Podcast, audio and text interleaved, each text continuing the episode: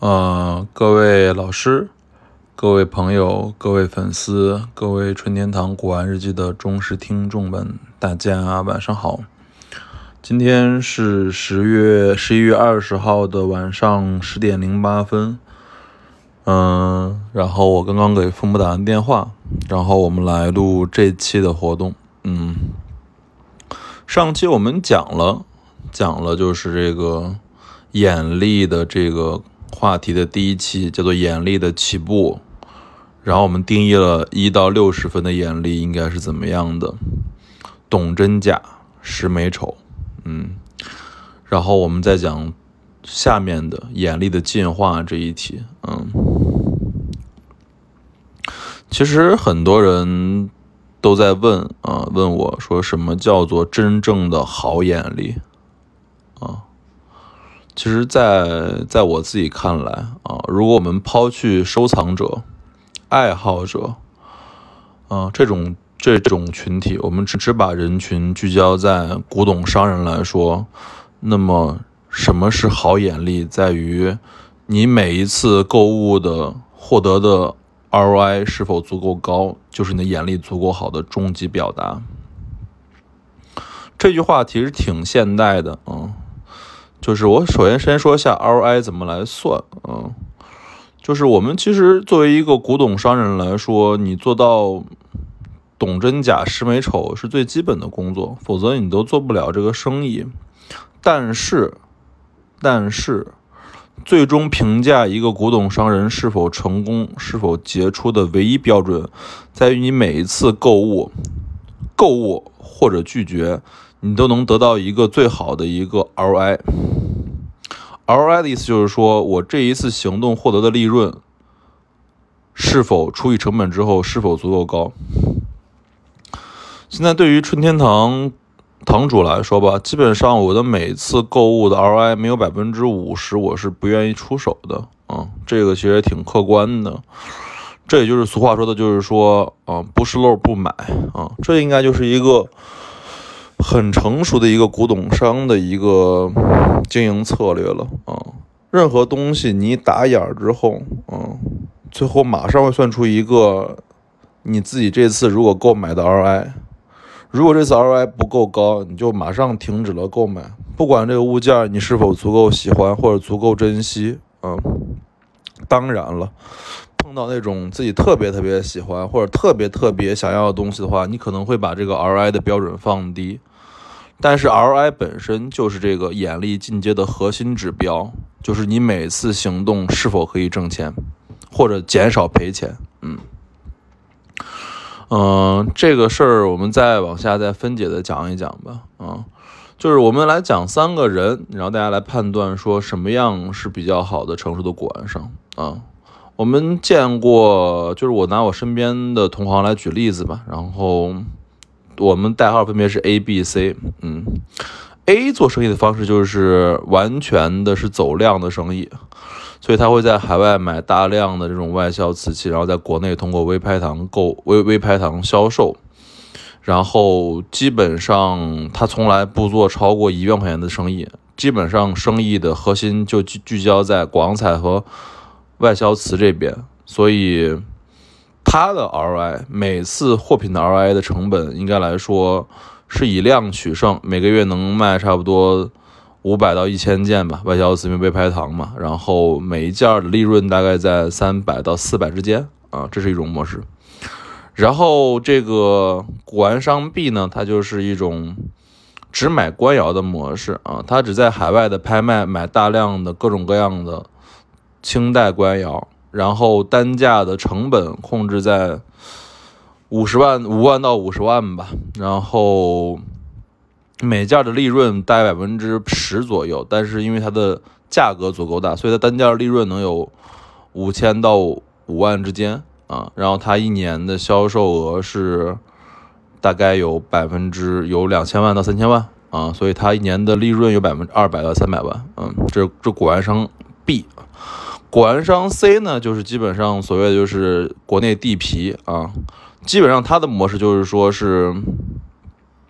从这个卖破烂的地方啊，通过人民币五十到两百元进行购物，然后再通过自己的这个呃摆地摊的销量，然后每件利润是大概卖到两百到三百，然后单件的利润率是一百到二百之间吧啊。然后我们讲这三个人的方式，大家听一下，就是第一个人的方式是通过。一千到一万之间购物，然后最后获得一千到三千的利润。第二个人是通过五万到五十万购物，获得五千到五万的收入。第三个人是通过五十到一百块钱购入，最后获得二百到三百的利润。那么我请问，这三个人里面，你认为谁是最成功的股玩商？啊，其实。我说一下我自己看法吧，啊，其实我刚说的这三种模式，就是基本上代表了现在这古玩行里面做生意的三种模式了吧，嗯，我们不能说，因为可能对于这种古玩商币，大家可能认为它是这种天行级的，因为它只销售这种五万到五十万的东西，然后它能获得一个绝对值较高的纯利润，但它的真正的 ROI 的成。ROI 的这个利润率就是百分之十左右，扣掉这个佣金和运费啊，百分之十左右。然后古董商 A 这种模式，就是现在大量的这种微拍堂的堂主啊，慈爱一生或者是回流屋这样的模式，就是通过巨大的量级、巨大的量级，然后单件在五百到一千这样挣利润。ROI 在百分之二十到三十之间，但是它需要大量的销量。那么哪种方式是比较好的一种眼力的说法呢？嗯，其实我自己的看法，其实认为是三，啊是三，嗯，就是我刚刚讲了，我对于是不是成熟古玩商只有一个说法，就是你的单次行动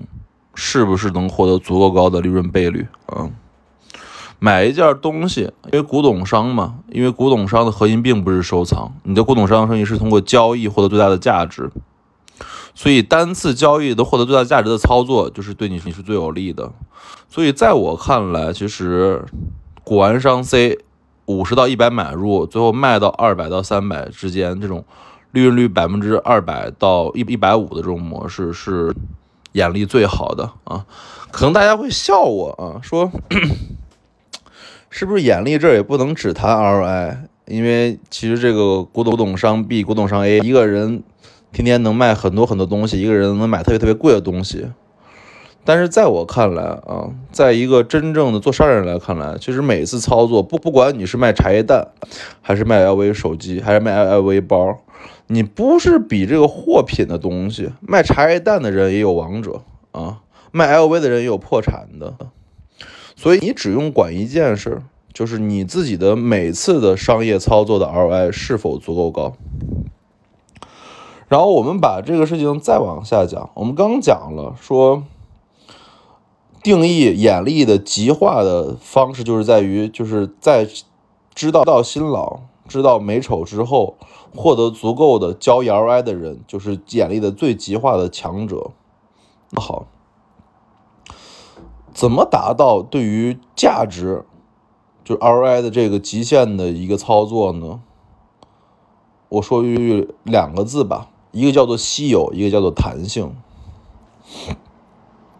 其实我们古古董商，客观的说，就是说，嗯，对于估价来说，其实不是难事儿，尤其对于。常规的民窑或者说是官窑啊，清代官窑，其实价格大家对它的价格，啊，其实都挺熟悉的啊。就是我觉得一个做过三年五年的古董商，对于这种常规物品的常规价格，都应该是非常清楚。而且加上现在的这个互联网的信息又特别的发达，所以估价本身其实我不觉得是很难的一件事。这只要你经常的看拍卖卖或者经常的买卖就知道。我刚想说的就叫做弹性和稀有啊，嗯，我一直给别人讲说，如果你有一件东西，别人也有，而且有旁边有的人越来越多的话，你是卖不出高价的，也获不到足够的 ROI。为什么？因为你有太多的同类比价物对你有价格的约制，所以如果你卖的东西存世量同类过多的话，比如说康熙青花，比如说崇祯青花，其实大家看起来那些那些东西好像都十万二十万，但是存量非常大，存量非常大，在海外的存量非常大，所以我从来不在康熙青花或者崇祯青花的品种普通品种上定进货。任何一个古董商玩到最后，就是只挑稀有的买，有交易弹性的买啊。刚刚说的稀有，稀有意思是说，你的东西在世界上越少，对面存在的东西就越少情况下，你就有足够强的主动性和话语权来提高你这次交易的成本或者说售价，能获得一个比较理想的一个 ROI 的操作比率啊。那么什么叫弹性呢？弹性就是对应稀有这个概念来说的，因为弹性的意思就是说一个东西。有人的行价是一百万到五百万，有人行价是一百万到二百万，为什么弹性差距这么大？一个康熙青花的一个，比如凤尾尊，谈市场行价就是二十万到三十万啊，四十五厘米的，但是为什么有的是二十万到二百万的品种？因为就是稀有造成的，越稀有的东西，它的弹性空间越大，它获得的利润率就越高。比如说我买的东西存上就两个斗彩鸡缸杯嘛，对吧？我把另外一个再砸了，我就一个了。那么我说要卖多少钱就卖多少钱，只要你想买，因为就只有我有。所以，任何的古董商在最后卖卖东西的时候都不会挑这种大众品类来买，他一定会挑着这种常规品种中的特殊题材或者特殊品种来购物，就是要获得最高的存世量的对它的回报。越稀少，你的弹性越大，你可能获得的这个收益期望就越高。然后我们再讲这个眼力的进化的最后一个概念，最后一个概念叫做流通性。流通性和是流通性吧，就讲这个概念。呃，我们经常看到有些人买了东西啊，可能买的也不贵，一两万买的，可能市场价值十万八万啊，可能这次看起来 ROI 足够高吧，对吧？因为能获得小四倍的利利润嘛。但是我们在买卖的另外一个考虑，就是作为古董商，另外一个就是是否好卖，它的流通性是否好。嗯，我举一个简单的例子吧。嗯，其实大家都知道，就是说为什么我会一直长期的买晚清官窑和江西瓷业呢？因为我已经看到了这品种的流通性是非常强的，而流通性在于两个因素：第一，有足够的市场需求。就你拿着东西之后有足够多人喜欢，第二要有足够低的入手门槛，大家记住这句话啊，足够多的供应性需求就是诉求，有足够低的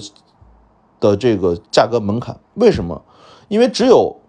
喜欢的人足够多，他们又愿意出相当低的钱，有能够购买这东西，这才能形成流动动性。否则一个东西，比如说，比如说就比如说康熙官窑，喜欢人也非常非常多，但是那入手成本。是七万到十五万一个，大部分人的消费跟不上这个诉求，所以它的流通性就不如一万两万的光绪官窑，五千到一万的江阴瓷业卖好。为什么？因为有足够多的人有足够能力去消费它，才能形成足够强的市场去销去去去交易去流通。所以，任何一个一个古董商讨论到最后啊，我们从来不讨论真假或者是美丑。就像到今天我们出去收货，新老美丑，那就是一眼就完了，就是其实在一眼就完成了这个价格判断了，然后然后你也能够通过买卖方的这个售价成本进行算出自己足够 ROI，但最后考的是你什么呢？考的是你对于这个品种稀缺性和是否好卖这两个概念的理解。只有一个东西真的好看的品种稀缺的。而且又好卖，才才是你最后眼力的核心，你才去买。这四点里面，如果有一个不成立，或者两个不成立，其实我觉得这个交易就是失败的啊。不好看，但是好卖，那也行行，因为最后的核心在于是否好卖，是否能挣到钱。所以作为股东商，最后的策略就是说，这东西是否好卖，是否卖了之后有挣钱，这就是。变成你这个眼里的核心的资本啊。对于这两个东西的理解，成为你最后身家立命的一个根本啊，不是什么鉴赏能力，而对针对于这个市场通透的理解，对于这个人性通透理解。好吧，物件开门不解释，春天堂藏词，谢谢大家的收听。然后另外我们再做个广告，就是我们一直希望，呃，春天堂管理的听众能够。帮我把这个我的专辑的评价能够做起来，然后我们在十一月份之内会找一两位专辑评价写的比较好的找的粉丝，然后赠送瓷器，好吧？谢谢大家的支持。物见开门不解释，祝天堂藏此。